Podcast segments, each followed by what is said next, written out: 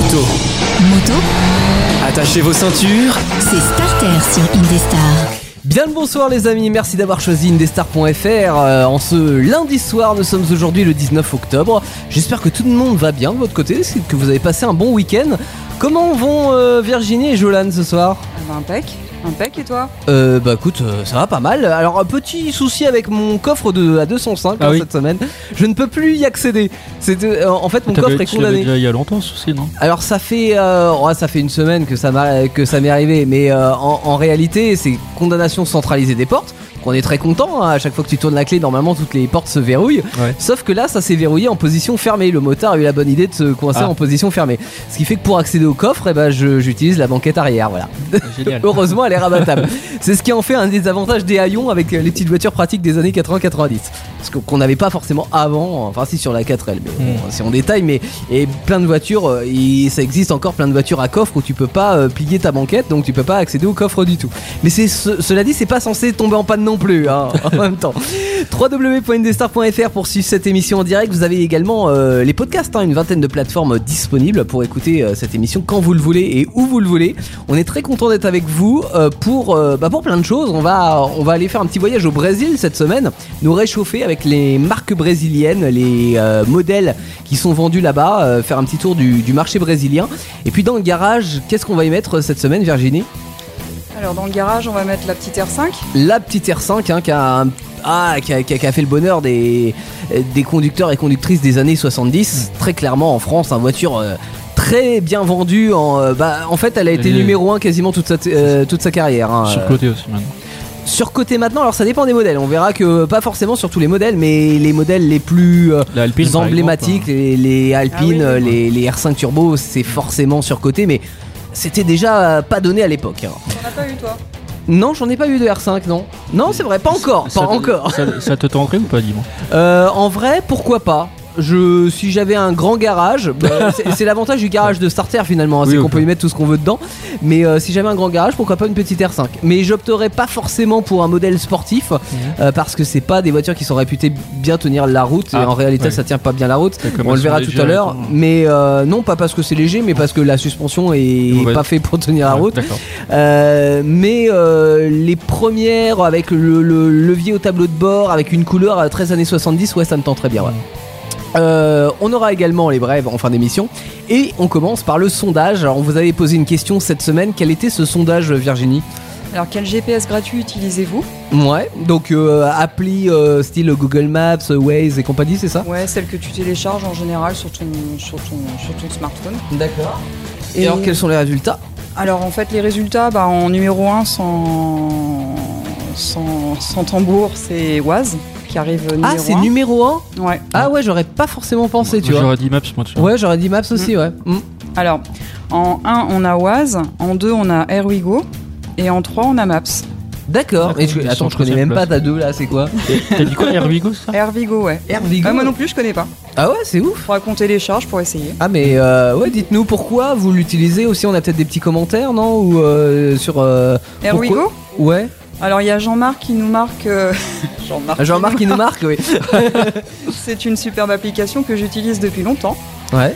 Euh, il est à nouveau possible de calculer un itinéraire en restant dans le mode connecté, car ailleurs les cartes stockées sur le téléphone prennent maintenant moins de place et l'application démarre plus vite. Ah ouais, peut-être qu'effectivement c'est pas mal comme application quand tu vas avoir des, des cartes hors connexion. Cela dit, Maps le fait aussi. Hein. Euh, Tu peux enregistrer un territoire et. euh, Ouais. Peut-être Non, que Jean-Marc ne connaît pas Maps en fait. Enfin, Oui, mais non, il doit pas être le seul à pas connaître Maps parce que euh, il y, a, il y a beaucoup de- d'utilisateurs apparemment qui utilisent Airwigo. Airwigo, ouais, Ok. c'est ça.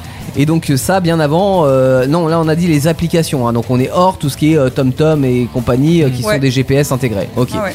Euh, bah merci pour euh, tous vos avis hein, euh, sur ce sondage.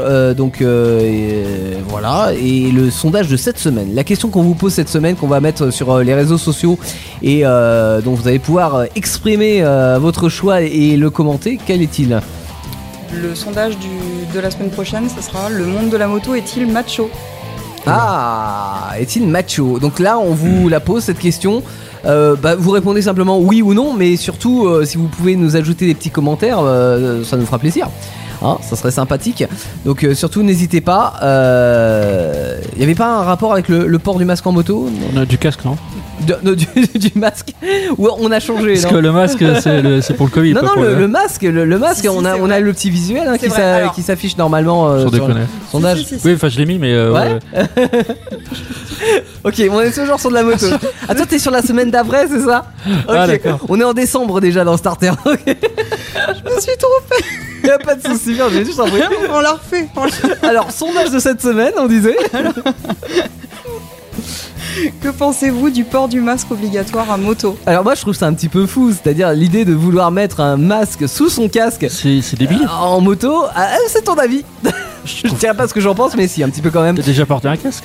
Euh, oui, non, non, mais je sais. Ouais. Je- j'imagine pas du tout Bah porter ouais, un masque sous Déjà mon casque. et surtout, quand il fait froid, c'est pas L'utilité de, ce hein. masque sous, euh, sous le casque, je la vois pas. Mais bon, vous réagissez, vous donnez un commentaire. Peut-être que vous avez des arguments euh, pour l'utilisation du masque. Il y, y en a un dans le petit visuel que, que vous voyez si vous êtes en, en vidéo sur, sur Twitch ou sur YouTube. C'est qu'effectivement, le, le mec l'accroche à sa plaque d'immatriculation derrière et il se fait pas flasher au radar. Ouais. Voilà, petite euh, illustration humoristique. Starter, les insos. Place aux infos, aux insos dans Ah, non, Starter. je fais pas les infos, en il y a même pas temps, la chronique c'est info ah, encore, c'est attention. une petite info quand même. Oui. Euh, les actus et les, euh, les insolites anecdotes rigolotes que vous pouvez tr- trouver sur déjà, internet, à la télé. avant de euh, commencer mon anecdote, est-ce que vous êtes bon en, en- comment on appelle ça, en orientation euh, Ah, Complètement. Avec un GPS. Et sans GPS, est-ce que vous y arrivez pas, pas follement en vrai. Non, non. bah oh, d'accord, on est tous les trois pareils. Oui. Non, mais si, globalement ça va, tu vois. Ouais. Après, si t'es dans Paris et que tu tombes, tu veux tourner à gauche, il y a un sens interdit, tu veux Ah, tourner à oui, droite, il y a un oui, sens interdit, etc. euh, au bout d'un moment, tu me perds, clairement. Je suis pareil. Donc euh, je vous parle de ça parce que il faut savoir que euh, en moyenne les, Fr- les Français passent 36 minutes à chercher leur chemin sur la route. À chaque fois que tu prends ta voiture, tu Ouais, c'est- 36 minutes. C'est-à-dire Quand que tu, je- sais quand, quand tu fais des trajets quotidiens, tu sais où aller, il y a pas de problème. Oui, on est d'accord. quand tu, quand tu vas à des, des grandes métropoles comme euh, Montpellier, Toulouse Mm. ou quoi que tu connais pas la région, bah, Ah oui. les Français perdent. euh, Et même avec le GPS. Mais c'est compréhensible parce qu'en ville, en vrai, alors déjà sans GPS, je sais pas comment ils faisaient. Oui, déjà, bah, il y Non, avait mais- les- il y avait les panneaux, les grands axes et tout. Oui, mais t'as bon, les panneaux, mais quand t'es en ville, t'es sur une file et euh, là tu vois ton panneau, il est déjà trop tard, t'as la ligne continue, tu peux pas tourner. Personne ne veut que tu tournes parce que eux ils sont habitués, et Mm. sinon tu te fais klaxonner, euh, voilà. Donc tu tournes clairement en rond. Alors déjà avec ça. un GPS c'est compliqué, alors sans GPS ça devient encore plus Et compliqué. ce qui m'a fait rire, c'est qu'il y a toujours cette phrase du GPS qui dit euh, faites demi-tour dès que possible. Donc ça Ouais. te stresse encore Et plus. là tu dis mais non, mais je peux plus, pas faire demi-tour. Si je fais demi-tour, là vraiment je vais me Ouais, faire rentrer dedans quoi. Ouais. Voilà, du coup, il passe 30, on passe 36 minutes de notre temps à regarder notre chemin. À chaque fois que l'on fait fois. Un grand trajet que Mm. l'on ne connaît pas finalement. Exactement. Moi je me souviens, gamine, quand on allait, euh, on allait chez quelqu'un où Mhm. on savait pas où il vivait, tu vois, forcément, on nous donnait tout le temps des petites indications, genre, euh, alors tu, Tiens, un tu vas voir, euh, tu vas voir la caisse d'épargne, euh, donc tu tournes à droite. Ah oui, des petits repères. euh. Tu continues sur 100 mètres, après, bon, tu continues sur ta gauche, hein, t'es lancé, hop hop. Et après, tu vas apercevoir une boulangerie, donc tu t'arrêtes pas à la boulangerie. Ouais. Sauf si tu veux m'acheter des croissants. Et ouais. ainsi de suite, après tu prends, je sais pas moi, la deuxième. Ouais, et en fait, on, on se repérait comme C'est ça, vrai. on prenait des Mm. notes, enfin les parents prenaient Mm. des notes. Oui, les ouais. parents. Ah oui oui je, me- bah, je me rappelle de la fameuse feuille de route hein, qu'on avait quand on partait Ouais, en vacances et euh, bah, moi j'indiquais à ma, ma mère euh, oui alors on va prendre Cholet ensuite on va prendre direction Montoire etc etc. copilote de. de- Bah ouais t'es copilote ouais alors que maintenant c'est le GPS une voie robotique Enfin, avec le. GPS, tu- moi je me suis perdu une fois qu'un GPS. hein. Ah tu peux ou le GPS peut se Ouais. tromper te, peut, euh, Oui, peut voilà, te faire des ça. Je suis détours arrivé dans euh, un- au bout d'un au bout d'un chemin de terre, je fais non, je crois pas que ce soit là. Ouais, bah, on est allé euh, jusqu'à des extrêmes, hein, les, Ouais. euh, les gens qui tombent dans des lacs parce qu'ils Ouais. ont suivi le GPS. Bah ouais, c'est arrivé. Ah d'accord. Bon après il faut pas euh, le GPS n'enlève pas l'intelligence. Tu vois ce que je veux dire? C'est-à-dire que si tu suis ton GPS jusqu'au bout, euh, à un moment donné il faut se poser quand même des Donc, questions. t'es un peu con quoi. quand même. Oui mais oui, j'allais pas le dire mais euh, c'est un Je peu ça quand même. Votre programme moteur, C'est Starter sur Indestar. Starter, on y parle deux roues, quatre roues et en fait autant de roues qu'on veut, pourvu que ce soit motorisé. Euh, votre émission donc moteur comme tous les lundis soirs. Bien le bonsoir si vous venez d'arriver. Aujourd'hui, sujet du jour, on y parle du marché brésilien, euh, qui est un marché intéressant. hein, euh, non seulement parce que le Brésil c'est un grand pays, c'est quand même 209 millions d'habitants. Attention. Par rapport à la France, c'est plus. On est, on est combien Euh, on- bah on est 60 millions, Ouais. Ouais, à peu près, un peu plus. Hein De consommateurs. de consommateurs, euh, évidemment, on a tous la référence. Euh, et donc euh, on achète des voitures et il y a- là il y a 209 millions d'habitants qui achètent des voitures, ça fait pas mal de voitures vendues. Et en plus ça bouge parce que bah, en 10 ans les trois plus grands constructeurs que sont Chevrolet, donc marque américaine, Fiat qui est italien et Volkswagen qui est allemand sont passés de 70% à moins de 50% de part de marché. Euh, ce qui laisse de la place de plus en plus pour les autres et notamment les constructeurs brésiliens même s'ils ont quand même on le verra une partie assez maigre du marché. On va en reparler. Reste que dans le top 10 on retrouve euh, bah, finalement des classiques hein, avec euh, number one euh, Chevrolet. Alors quand je dis des classiques pas en France hein, parce que chez nous Chevrolet certes c'est importé mais bon on les voit pas trop. Euh, en 2 on a Volkswagen, Euh, en 3 on a Fiat, en 4 on a Renault qui a bien progressé ces dernières années, on verra pourquoi. En 5 on a Ford, 6ème Toyota, 7ème Hyundai, 8ème Jeep, 9ème Honda. Et 10ème Nissan. Donc on a un petit peu de tout, hein, de l'européen, du japonais, du coréen, de l'américain. Euh, bon, on pourrait quand même se demander pourquoi Jeep, par exemple, fait partie du top 10 alors que bah, chez nous et même en Amérique, euh, ils sont loin derrière. Euh, en fait, il faut se dire que là-bas, l'état des routes n'est pas du tout le même qu'en France, hein, clairement. C'est-à-dire que quand on est dans, dans la ville, ça va. Après, quand on s'éloigne des villes, on a soit de la route avec des grosses routes partout, Ouais. soit on a carrément plus de route. Donc forcément, bah, j'ai connu ça en Thaïlande, bah, j'ai voyagé sais, et en Thaïlande, il y avait Oui. des gros trous sur les routes. ah bah c'est un petit peu ça ouais donc il faut forcément un 4x4 quand c'est comme ça donc en fait il y a- vraiment deux marchés qui ressortent. Il y a ceux qui sont en ville. Et là le niveau de vie c'est pareil c'est nettement inf- inférieur aux, pays européens donc euh, il faut acheter des petites voitures pas chères. Et puis euh, quand tu es à la campagne là il te faut pas non euh, il faut non pas un SUV ni un, monospace. Il te faut un vrai 4x4 euh, qui aille dans, tous les chemins. Donc tu as vraiment d'un côté les vrais tout-terrain et de l'autre côté les petites voitures économiques euh, donc c'est pour ça que par exemple la Renegade de chez euh, Jeep est numéro 10 des ventes. Voilà, ça s'explique assez bien. Après, si on analyse, en neuf, on a la Polo, euh, et là c'est explicable parce que Volkswagen, euh, qui ils sont là-bas depuis 1953 hein, au Brésil, donc ça date pas d'hier. Ils ont fabriqué par exemple la coccinelle, vous savez la Volkswagen Oui. coccinelle première génération, qu'ils appellent là-bas la Fuchka. Parce qu'ils ont du mal à prononcer coccinelle. Euh, Ah, du coup, ouais, ils, ils sont pas fait chier, ils ont fait un dérivé du nom. bah disons que ouais, ils l'ont ils l'ont rebaptisé Fuchka, euh, voilà. Et euh, la première génération de coccinelle a été produite jusqu'au début des années 2000 euh, au Brésil. Donc elle a eu une carrière hyper longue. C'est d'ailleurs pour ça qu'elle est devenue la, la voiture la plus produite de l'histoire. Euh, Chevrolet c'est pareil, hein, ils sont installés au Brésil depuis 1930, donc euh, c'est pas, ils sont pas arrivés comme ça, comme un cheveu sur la soupe. Il y a la Prisma de Chevrolet qui est huitième, donc c'est une petite berline avec un coffre. Et ça c'est pareil, c'est une particularité du marché brésilien euh, qu'on retrouve d'ailleurs sur certains pays comme l'Espagne hein, ou les pays de l'Est. C'est-à-dire qu'autant chez nous les petites berlines, on est à fond sur ce qu'on appelle les berlines 5 portes à haillons, hein, avec la porte arrière, avec la fameuse banquette que tu plies pour aller chercher tes trucs quand ton haillon il fonctionne plus, n'est-ce pas Euh, Autant là-bas ils adorent euh, les 4 portes, donc avec la malle à l'arrière, euh, ce qui donne donc un coffre qui est souvent un peu plus grand mais aussi moins pratique. Mais bon ils aiment ça et ça date pas d'hier parce que on verra tout à l'heure quand on parlera de la R5. En, en France, on avait la R5 en haillon, et par exemple sur le marché espagnol, on avait la R7 qui existait. Donc c'était une R5 avec un coffre à l'arrière. Voilà. C'était Ouais, euh, réservé au marché espagnol, quoi. C'était bizarre. Ouais. C'est Comme ah, forme de alors moi je voiture. trouve ça très laid en vrai. Oui, On est d'accord. autant la R5 je la Enfin, trouve toute bizarre, mimi, ouais. euh, la R5 et 7 j'ai l'impression qu'ils ont greffé tu sais un, un escargot, on aurait greffé euh, sa coquille, une deuxième coquille, une caravane derrière, tu vois, ça aurait été bizarre. Mais bon, j'imagine l'escargot avec la caravane. Bref.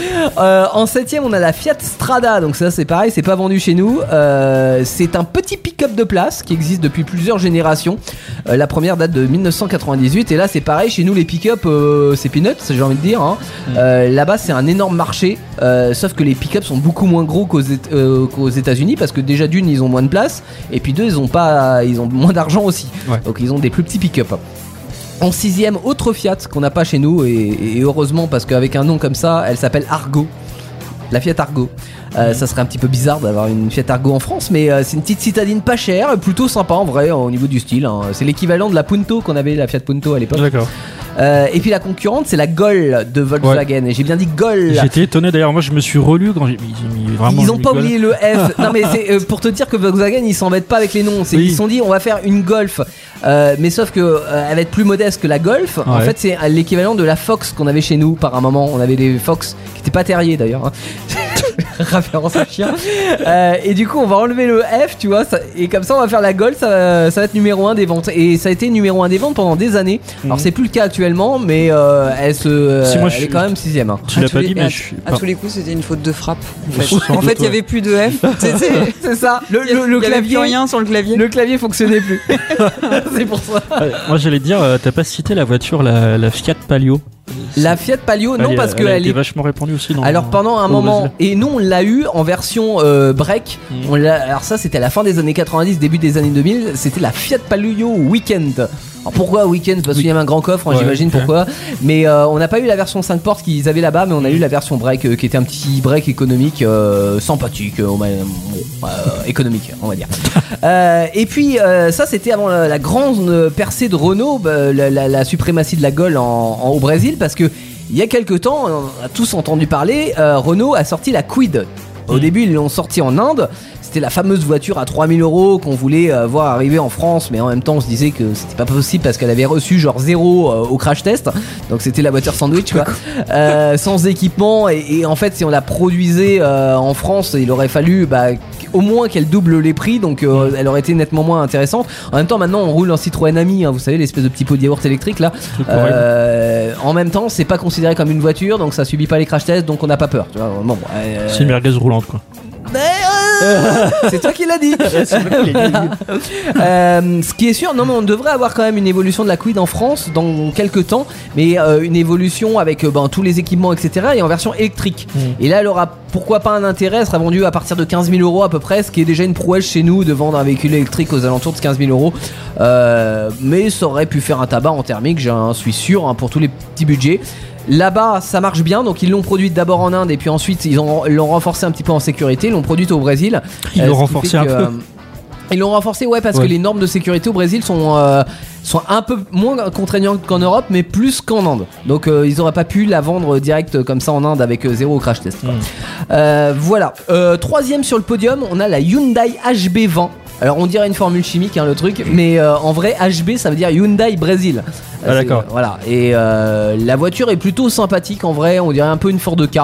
euh, qui elle-même est numéro 2 la Ford K sauf que là-bas ils ont c'est pareil ils avaient un problème sur le clavier ils avaient plus de A donc ils ont écrit de la Ford K K Euh, mais en même temps pourquoi s'embêter avec des lettres supplémentaires qu'on prononce pas hein? C'est ça. c'est la Ford K avec un K. Euh, et puis enfin, la voiture la plus vendue au Brésil, est-ce que vous la connaissez? Euh, La plus vendue? Oui. Alors c'est une citadine. Et j'ai parlé tout à l'heure d'une marque qui était la On marque avait dit numéro 1. Chevrolet. C'est la Gaulle, je crois. non Chevrolet, bah non. chez Chevrolet. Chevrolet, nu- marque numéro 1, donc elle se retrouve aussi euh, numéro 1 des ventes. C'est la Onyx, donc ça c'est Ah. pareil, c'est pas du tout vendu chez nous. Euh, quand même 241 000 modèles vendus l'année dernière. hein, En, en une seule année, donc ça rigole pas. Et ça donne une petite idée aussi du pourquoi Chevrolet s'embête pas par exemple avec le marché européen, où certes ils sont présents chez nous, mais bon en même temps ils vont pas y mettre euh, trop d'argent, parce qu'il y a tellement déjà un boulevard là-bas euh, en termes de possibilités de vente que bah, ils se disent que le marché brésilien ça leur suffit. Maintenant, vous allez me dire, tout ça c'est bien. Euh, Il y a plein de modèles qu'on n'a pas chez nous, mais où sont les marques brésiliennes? Parce que là, dans tout mon top 10, bah, il n'y a aucune marque spécifique au Brésil. Bah, en fait, elles existent, ces marques. Mais euh, elles sont relativement récentes pour la plupart, hein, des années 60 aux années 90, leur apparition, et euh, elles n'ont pas beaucoup de modèles dans leur gamme. Donc c'est ce qui explique qu'elles ont une, une part infime du marché. Je prends Troller par exemple, euh, qui fait dans le tout-terrain avec euh, des copies, on va dire, d'une Jeep. Euh, ils existent que depuis 95 et en plus ils font un seul modèle, donc forcément faut pas s'attendre à des parts de marché immenses. Euh, J'en ai un plus vieux, c'est Agral qui fait dans le pick-up, mais là euh, il fait aussi dans le bus, dans le tracteur, et c'est le premier constructeur de camions au Brésil. Donc voilà, donc c'est pas euh, forcément des, des constructeurs de voitures. Euh, et d'ailleurs, le- c'est assez marrant parce que sur les camions, ils ont pas un nom spécifique. En fait, ils sont définis euh, sur leur capacité de charge. Par exemple, le 900, ça va être 900 kg de charge. Et on avait un petit peu ce système-là dans les années 60, notamment avec Citroën sur la 2 chevaux. Vous vous rappelez les 2 chevaux fourgonnettes, c'était les AK. Oui. On avait les AK genre 450 et les AK 500. Après, ça définissait la charge utile qu'on pouvait prendre à l'arrière. Et puis dans les bus, ils sont assez forts parce qu'ils ont une société qui s'appelle Neobus qui a créé euh, le Mega BRT, qui est juste le plus long bus au monde, hein, euh, en trois parties. D'ailleurs, impossible d'homologuer en France parce que Ah ouais euh, il est trop ça long. tourne. Beaucoup trop long. Bah nous, on est, euh, on est limité, je crois, à 12 mètres en France en termes Ouais. de, longueur. Ils ont pas de limite. Ah Tu peux faire un bus de 25 mètres, ça marche. hein. Euh, par contre, il y a une autre marque de bus que vous connaissez peut-être parce qu'elle est exportée. euh, C'est la marque Marco Polo. Oui. Les bus Marco Polo. Je sais pas si ça vous dit quelque chose. Pas du tout. Mais euh, voilà, il y en a eu à l'export en tout cas. Et euh, contrairement d'ailleurs au Lobini, euh, ça c'est une marque qui a 20 ans et euh, qui fait dans la voiture de sport, d'ailleurs qui a été rachetée par Brax. Automobiles, alors je sais pas si je prononce euh, correctement. Honnêtement, je sais pas si ça existe encore aujourd'hui. J'ai pas trouvé ce font. portugais. non, pourtant j'a- j'adore le Portugal. mais, mais si je rajoute un ch à la fin, ça fait un peu raciste. Ouais. hein. Euh, anecdote marrante, des années 60 aux années 90, ils avaient une marque de voiture de sport qui s'appelait Puma. Ah ouais. C'est marrant parce que là-bas, quand ils font du sport, tu vois, c'est pas genre ils ont des baskets, c'est sport des- automobile en Puma, tu vois. Ouais. D'accord. Voilà, donc moi elle n'existe plus hein, cette, euh, cette marque auto. Bref, euh, c'est vrai que les marques brésiliennes ils ont quand même une part euh, maigre du gâteau, mais euh, ils essayent de la développer. Euh, Il y en a qui se sont cassés les dents hein, quand même pas mal, euh, notamment des, des marques euh, bah, internationales comme PSA. euh, Peugeot Citroën, hein. Euh, autant dans les années 80-90 ils avaient une part importante du marché, euh, autant depuis les années 2000 clairement ils morflent euh, parce qu'ils ont voulu faire un petit peu comme le marché indien ou le marché chinois, c'est-à-dire qu'ils se sont dit ouais on va recycler les vieux modèles, genre on va vendre des ZX tu vois. Euh, sauf qu'au bout d'un moment bah, les, les, euh, les Brésiliens ils avaient envie de nouveautés, ils avaient envie de voitures modernes, euh, ils avaient plus envie d'une voiture des années 90 qu'on avait recyclée. Donc euh, bah, ça marche plus vraiment. Alors ils ont décidé une nouvelle stratégie, maintenant ils ont Opel dans leur, euh, dans leur marque, ils se sont dit on va envoyer Opel et on va euh, reconquérir le marché brésilien. On verra bien si on les envoie pas au casse-pipe, on verra dans quelques années. Pour moi, il faut qu'ils créent vraiment une, offre un peu différente comme Renault l'a fait avec sa Quid, où bah, ils ont réussi clairement à percer le marché. Donc on verra ce que ça donne. Voilà. Euh, je sais pas si vous avez des choses à rajouter. Jolan, t'avais quelques infos d'ailleurs sur le, le marché brésilien en chiffres, je crois. Euh, juste sur les immatriculations en fait, sur, Ouais. sur les ventes. euh.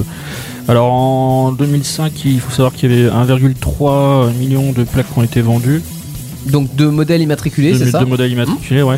Et puis ensuite, ils sont passés à 1,93 euh, en 2006, puis à 2,46 en 2007. D'accord. Et ça s'arrête en 2007. Et ça, j'ai Ah, ton internet est resté bloqué en 2007. Mon internet est resté en de- bloqué en 2007. T'étais encore sur 3615 C'est euh, ça. voitures brésiliennes, d'accord, ok. Après, j'ai- j'avais pas, j'avais pas d'autres infos après. Salut, moi c'est Chico. Acheté pas cher la voiture. Starter, le garage. Le starter, le starter, non, le garage dans starter, plus exactement sur indestar.fr en ce lundi soir. Euh, merci de nous rejoindre. On parle voiture, hein, bien évidemment, dans cette émission. Et on va parler d'une petite voiture qu'on va ranger dans un coin du garage et qui a pourtant Qui marqué euh, les esprits euh, des années 70. Exactement, ça prend pas beaucoup de place. C'est la Renault 5, la R5, la fameuse R5 dont les premiers dessins datent de 1968. Mm. Et c'est important de le préciser parce que 68, ça coïncide avec les Euh... événements, merci. Pardon, j'étais Les largué, événements de désolé. 68.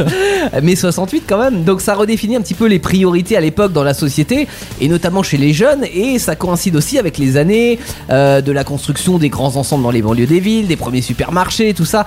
Donc c'est avec tous ces paramètres que la régie Renault à l'époque hein, donc euh, était euh, à plancher sur une voiture urbaine qui était qui devait être plus euh, on va dire hype plus moderne que la 4L un peu moins grande aussi mais qui va en reprendre les aspects pratiques. Ça donne en 72 une voiture euh, qui mesure 3m52 en 3 portes avec un haillon à l'arrière enfin pour le marché français en tout cas. 4 portes du coup. Non 3 portes Bah, le haillon, c'est pas compté comme une porte. bah si c'est à dire deux portes à l'avant et le haillon euh, troisième porte Ah bah oui, pardon. c'est euh, la banquette est rabattable et pour la première fois sur une voiture de série, on a des boucliers avant et arrière en polyester. Alors ça, ça nous semble totalement logique. C'est pour faire quoi Les boucliers, c'est euh, ce qu'on appelle les pare-chocs, hein, si tu veux. Mais euh, aujourd'hui, on a tous nos pare-chocs qui sont en plastique, Ouais. Euh, peints pour la plupart, mais en plastique. À l'époque, ça n'existait pas. C'est-à-dire Ah, qu'en c'était- fait, sur les le premier voitures, du coup. Sur les voitures, tu avais des pare-chocs en fer. Mm. Tu avais des barres de fer, comme sur le Mac 4L. hein, tu sais, tu as des barres de fer devant ouais, et derrière. hein. Euh, et ben c'est la première voiture qui utilise du polyester avec absorption de choc. Alors euh, à minima, hein, ça C'est un peu comme les, les, les arnautes de sécurité dans les voitures sportives quoi. Bah, Sauf que c'est à l'extérieur. Disons que là, c'était vraiment euh, construit comme une voiture, on va dire, de ville et de banlieue, donc une voiture qui allait potentiellement se prendre des chocs. Donc il fallait euh, une voiture qui puisse avoir des pièces qui se changent facilement et qui absorbe un petit peu les chocs, d'où la sortie de, de ces boucliers en polyester.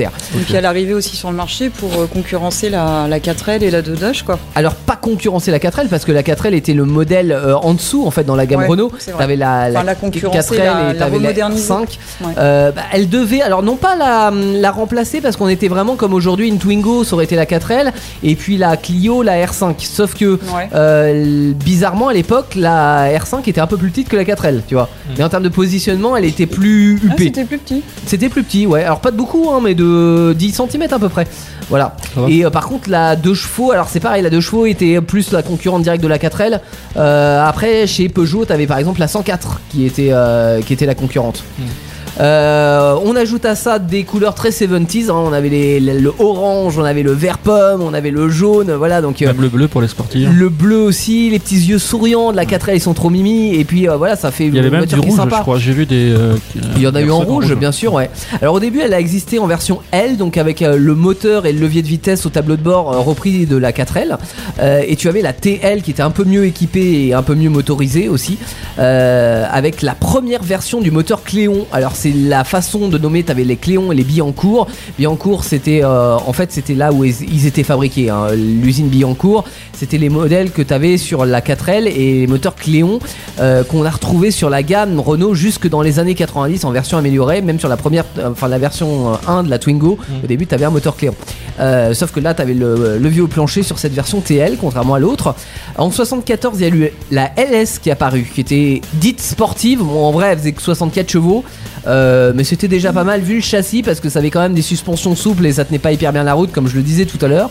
Donc ça suffisait. Ça a été remplacé en 75 par la TS. Il y a eu la GTL qui est apparue en 76, euh, qui a fait des économies de carburant et qui a rajouté du plastique, notamment des protections un peu partout autour de la carrosserie. En 77, l'Alpine. Alors, il y avait l'Alpine, le- la Renault Alpine, hein, qui existait depuis les années 60. Donc, ils ont repris ce terme pour dire on en fait une version euh, sportive, on monte en puissance. En 78, on a une version automatique qui est apparue, à gestion électronique. Attention, mesdames, messieurs, c'était de la merde, mais ça, avait, le mérite d'exister. Euh, et puis, il y a une version euh, série limitée qui est apparue qui s'appelait Le Car, qui a été produite à 6000 exemplaires. Et en fait, Le Car, c'est le nom qu'ils avaient donné à la R5 sur le marché américain. Parce qu'ils avaient lancé la, la R5 sur le marché américain en tant que Le Car, ça avait bien fonctionné. Donc, on s'est dit, on va faire une version, euh, limitée, Le Car en France. En 79, euh, ils nous mettent une nouvelle planche de bord pourquoi pas, plus de plastique. 80 révolutions, il passe enfin à la 5 portes. Donc t'avais la version 3 portes et la version 5 portes disponible. En 82, il y a la TX et l'Alpine qui deviennent turbo pour aller jusqu'à 110 chevaux. Beaucoup. Euh, Il y en a qui sont pris des platanes avec ça. Et puis en 85, eh ben, on laisse la place à la plus 5 que la 5, c'est-à-dire la Super 5, euh, qui se fera elle-même remplacée en 90 par la Clio, mais ça c'est une autre histoire. Alors au total, c'est un immense succès la R5. C'est plus de 5 millions d'exemplaires vendus. C'est surtout parce que 5 millions, on peut se dire, ouais, c'est c'est même pas la moitié de la 4L, mais en même temps, elle a une carrière beaucoup plus courte parce qu'en fait, elle a été vendue donc de 74 à 85 et de 74 à 83, soit quasiment toute sa carrière, elle a été juste numéro 1 des ventes en France. Voilà. Donc Oh. c'est vraiment la voiture française marché, des années 70 avec la bouille sympa, un coût d'entretien euh, qui est ridicule, ça consomme peu pour l'époque, tout est hyper simple et super bien pensé. Euh, Il y a une très bonne visibilité, hein, contrairement à dans ta Mégane 3 coupée, n'est-ce pas Jolan bon, ouais. Euh, Et en plus aujourd'hui on peut craquer parce qu'on trouve encore des pièces. Par contre, faudra faire attention à la tenue de route, comme j'en parlais. Euh, L'état de la carrosserie qui a tendance largement à se corroder. Hein, dans les petites voitures des années 70 avant 81, c'est un massacre au niveau de la, de la carrosserie et du châssis. Donc, c'est-à-dire, bon, ça avait tendance de toute façon euh, à avoir de la rouille. Mais si vous avez, si vous trouvez une occasion avec euh, notamment le bras de suspension arrière qui est endommagé, surtout la prenez pas parce que c'est hyper difficile, euh, hyper compliqué à réparer. Quoi. Euh, Il y avait d'autres euh, plus et moins, euh, Virginie, sur euh, la R5 que tu avais vu. Le confort Alors, sur la TL Ça, c'était quoi Dans les plus ou dans les moins dans les plus. Dans les plus, ouais. Mm. Bah, dans les plus, oui, le confort, parce que en fait, la suspension, autant elle était mauvaise en tenue de route, autant elle était hyper souple, donc plutôt agréable en ville, quoi. C'est ça. Mm. Qu'est-ce qu'on avait? On avait euh, bah, la bouille forcément, Ouais. parce que bah, elle, est, elle est mignonne comme petite bagnole. C'est vrai que c'est mignon, c'est tout mignon. ouais. Esthétiquement, elle est sympa. Mm. Et, et c'est une des premières voitures, on va dire modernes. Alors enfin l'évolution de l'automobile, euh, ça évolue tous les jours, on est d'accord. hein. Mais euh, encore aujourd'hui, on peut la considérer, et c'est ça qui fait que, euh, on va en parler après, mais qu'elle est pas chère encore aujourd'hui, c'est qu'on on peut encore la considérer comme une voiture d'occasion Ouais, et c'est pas vrai. une voiture vraiment collector. Euh, et mais en même temps, ça en fait une, des premières voitures modernes, quoi. Mécanique fiable et simple. Ouais. Le Bah, moteur bien Le court, coût ouais. des pièces, Mhm. voilà. On- donc on l'a noté, euh, une assurance dérisoire parce que ça s'assure encore et euh, pour euh, pas que euh, de collection. Une consommation qui est ridicule Ouais. et puis un véhicule qui reste historique. Bah, Voilà. c'est ça, parce qui n'a ça- pas eu euh, quelqu'un, enfin, parce que nous on est des années 80, Mhm. euh, qui n'a pas eu effectivement. Tu dis ça en me regardant parce qu'effectivement, Jojo, euh, il ne s'en reconnaît pas. Mais on est des années 80, et oui. donc on- forcément il y avait des R5 euh, en Ouais. ville, quoi. Ou en, su- en première voiture. Alors moi, à mon époque, c'était plus les Super 5, donc la remplaçante. Ouais. Mais euh, en première voiture, beaucoup de, Ouais, gens dans mon 5 entourage aussi, ont eu des Super 5 euh, en première voiture. quoi. Euh, L'avantage aujourd'hui, donc vu que c'est encore répertorié en tant que, on va dire, voiture de- d'occasion et pas forcément de collection, c'est que vous pouvez opter, si vous avez un peu de budget, pour une voiture qui est, euh, bah, qui est un peu en série limitée. C'est-à-dire que vous avez soit les premières versions de 73, notamment les, versions avec le, le levier de vitesse au tableau de bord, elles sont euh, hyper rares parce que elles ont été fabriquées qu'un an. Et puis pourquoi pas en orange ou un vert pomme, hein, histoire d'avoir une voiture un peu typée euh, 70. Ou alors en version limitée, alors vous avez les coachs, vous avez les lauréates, vous avez les campus. Ou plus exclusif, je le disais tout à l'heure, la Le Car Van, qui a un aménagement. En fait, c'est marrant parce qu'ils ont mis carrément la- l'aménagement d'un minivan américain. Tu vois, t'as deux places, la moquette rouge épaisse à l'arrière, euh, etc. Comme si c'était un minibus américain, quoi. Sauf que ça reste une 4, euh, une R5. Une quoi. R5, ouais. Voilà, et puis euh, sinon, si vous êtes un petit peu plus sport, vous avez l'Alpine, vous avez l'Alpine Turbo, euh, la Lauréate Turbo, ou alors carrément les Turbo 1 et Turbo 2, mais alors cette fois-ci, il va falloir allonger le budget, parce que là. ai vu une à euh, 95 000 euros alors. Ouais, et bah 95 000 euros c'est le minimum, hein, parce que clairement ceux- celles qui sont en bon état, elles sont plus entre 100 et 200 000 euros, et souvent ça se vend aux enchères. Donc euh, voilà, Bon. là on va oublier ça, et puis en plus vous pouvez même pas mettre les gamins à l'arrière parce qu'il y a le moteur. Donc Ah, pour une utilisation quotidienne, euh, vous allez euh, voilà vous compliqué. pencher sur une une version soit une version GTL où là vous aurez une petite voiture économique euh, un peu à l'ancienne Youngtimer ça peut être sympa soit une voiture bah, euh, comme euh, série limitée qui sera pas trop chère mais en même temps un peu plus exclusif Mhm. et qui va avoir sa cote montée dans, dans les années futures Euh, on avait deux annonces pour vous euh, dans le garage ce soir euh, Jolan Alors, euh, j'en ai une, bah, toutes les annonces que j'ai trouvées sont. bah, les deux sont sur le bon coin. D'accord. Elles sont disponibles. La première, elle est au prix de 1500 euros avec un kilométrage de Pas qua- cher, hein. 80 000 km, donc c'est une année 78. Mhm. Les deux, de toute façon, c'est des, des 78, hein, celles que je D'accord. Donc 78 c'est juste avant la nouvelle planche de bord et avant Ouais. qu'ils ajoutent trop de plastique aussi. Euh, la couleur orange. Ah bah sympa, très 70 ouais. Ensuite, euh, on va présenter. Combien de la- kilomètres tu euh, 80, 80 000. Pour la 80 000 ouais donc euh, très raisonnable ouais. Oui, ça va. Et 1500 euros elle est en bon état ou il y a des petits travaux à prévoir peut-être hein, Bah, il j'imagine disait, je l'ai pas noté, mais il disait qu'il y avait des petites réparations Ouais. à prévoir. Ouais, ouais, un bon polissage et puis ça ira bien. Euh, ensuite, on a la, la- la R5 Alpine, Ah ouais, donc, donc, version version qui, sport. euh, qui est à 16 000 euros, donc qui est un petit peu plus cher.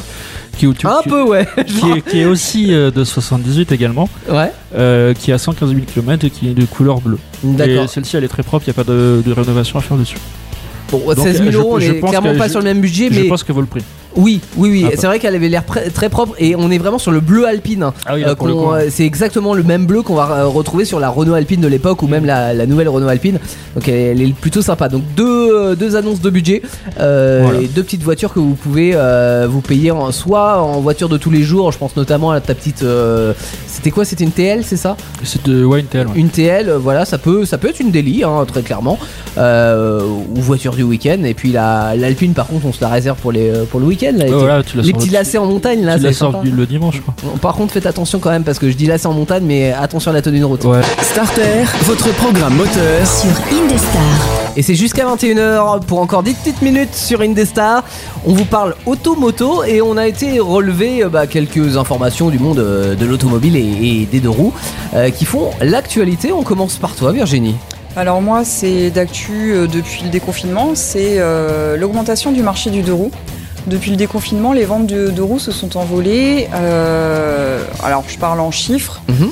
Euh, c'est 34 575 deux roues neufs qui se sont écoulés au mois de juin 2020. Alors c'est c'est énorme parce que ça représente une hausse de 47% par rapport Mais au ouais, marché de l'année 2019. Mais est-ce qu'il y a une raison à ça? Alors me direz-vous pourquoi? Mais oui, mais pourquoi, Virginie? savoir pourquoi. Alors on a noté des offres commerciales qui ont été mises en place par les constructeurs durant le Mm. confinement.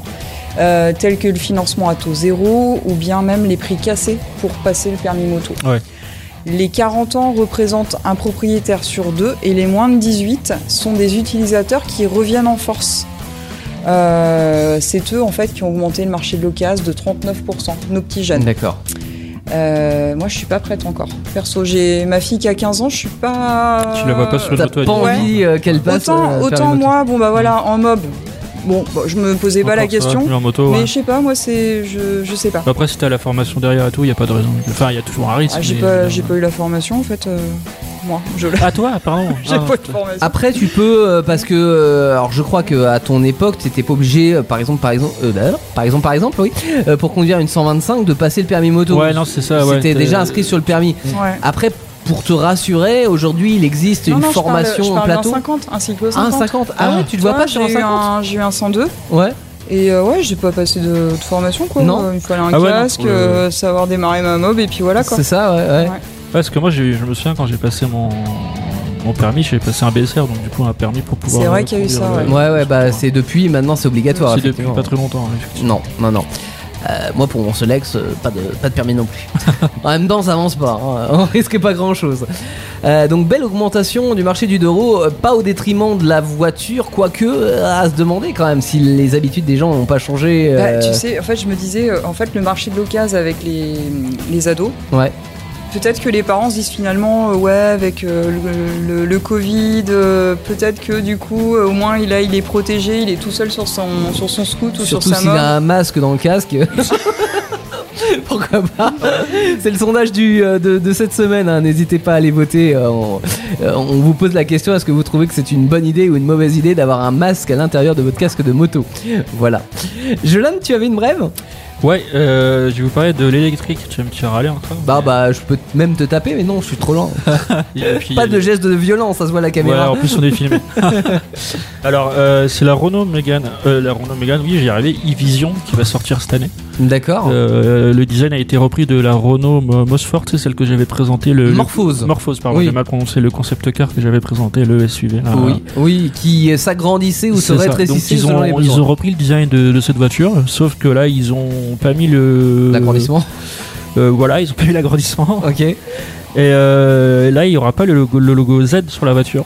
Alors pourquoi ça Donc, s'appelle Mégane Je comprends pas parce que rien à Je voir sais avec pas, euh, c'est ce qu'ils ont voulu attribuer comme. Et pourquoi ça s'appelle e-vision? Je, je- je vois pas Je sais plus. pas non plus. C'est une vision d'avenir et- C'est euh, le nom, bah, e- e-Vision peut-être pour le électrique et puis le. je- Une vision d'avenir de l'électrique? Ouais. Ouais, après c'est Renault, tu sais, hein, leur, leur, leur- leur slogan, il y en a plein. hein. Non mais pour Euh, moi, tu sais, genre e-vision, j'ai dans l'esprit genre un truc avec euh, bourré de technologie. Ouais, bah c'est un peu ça Pas en fait. forcément de l'électrique, énormément mais de technologie aussi, donc. euh, Pourquoi pas Mais D'accord. voilà, elle va sortir euh, fin 2020. D'accord, j'ai pas du tout entendu parler de ça. hein. Eh bah moi j'ai vu ça ce- tout à l'heure en faisant euh, le, le sujet. Ok. Donc Renault Mégane électrique qui ressemble pas à une Mégane. Ok. Euh, Moi j'ai PSA Peugeot Citroën qui va pas remplacer le couple qu'on connaît la C1 107 là, euh, qui sont aussi les cousins de la Toyota Aygo. Euh, la faute au marché des citadines qui baisse depuis plusieurs années. Euh, ce qui est assez paradoxal parce qu'en en fait on veut taxer des voitures lourdes. Ça sera d'ailleurs l'objet d'un prochain sondage. Mais euh, donc dans les villes on voudrait y mettre des citadines légères, mais en même temps on, on voudrait plus qu'elles soient thermiques. Donc on veut plus de C1 et ni de ni de 107. Donc en fait ce qu'ils vont faire c'est qu'ils vont laisser Toyota voyager seul, ils vont leur filer les clés de l'usine euh, que Toyota va racheter hein, très clairement, ils vont pas leur filer gratuitement. Il y aura certainement une prochaine génération d'Aigo mais pas de future génération de 107 et de C1. Voilà. Hmm. Euh, sondage de la semaine, donc faut-il imposer le port du masque en moto? Vous votez tout au long de cette euh, semaine sur les réseaux sociaux, sur euh, Facebook, on fera le débrief la semaine prochaine. On aura également un nouvel essai et puis un nouveau garage où on parlera d'une voiture un peu plus grosse, un peu plus sportive que la R5, hein, si j'ai bien compris Jolan. Oui. Une marque qui te tient à cœur, hein. Bah que j'ai conduit déjà. la Porsche, Voilà. la Porsche 911 euh, la semaine prochaine dans le garage de Starter. D'ici là, bah, plein de bonnes choses. N'oubliez pas que vous pouvez réécouter cette émission en podcast sur une vingtaine de plateformes, Deezer, Spotify euh, et toutes les celles que vous avez finalement. Vous cherchez Starter dessus. Et on est présent, c'est sûr. Bonne soirée les gens. Salut À bientôt. Salut, salut Salut. Vos émissions préférées où vous le voulez, quand vous le voulez, avec les podcasts Indestar. Dispo sur indestar.fr et toutes les plateformes internet.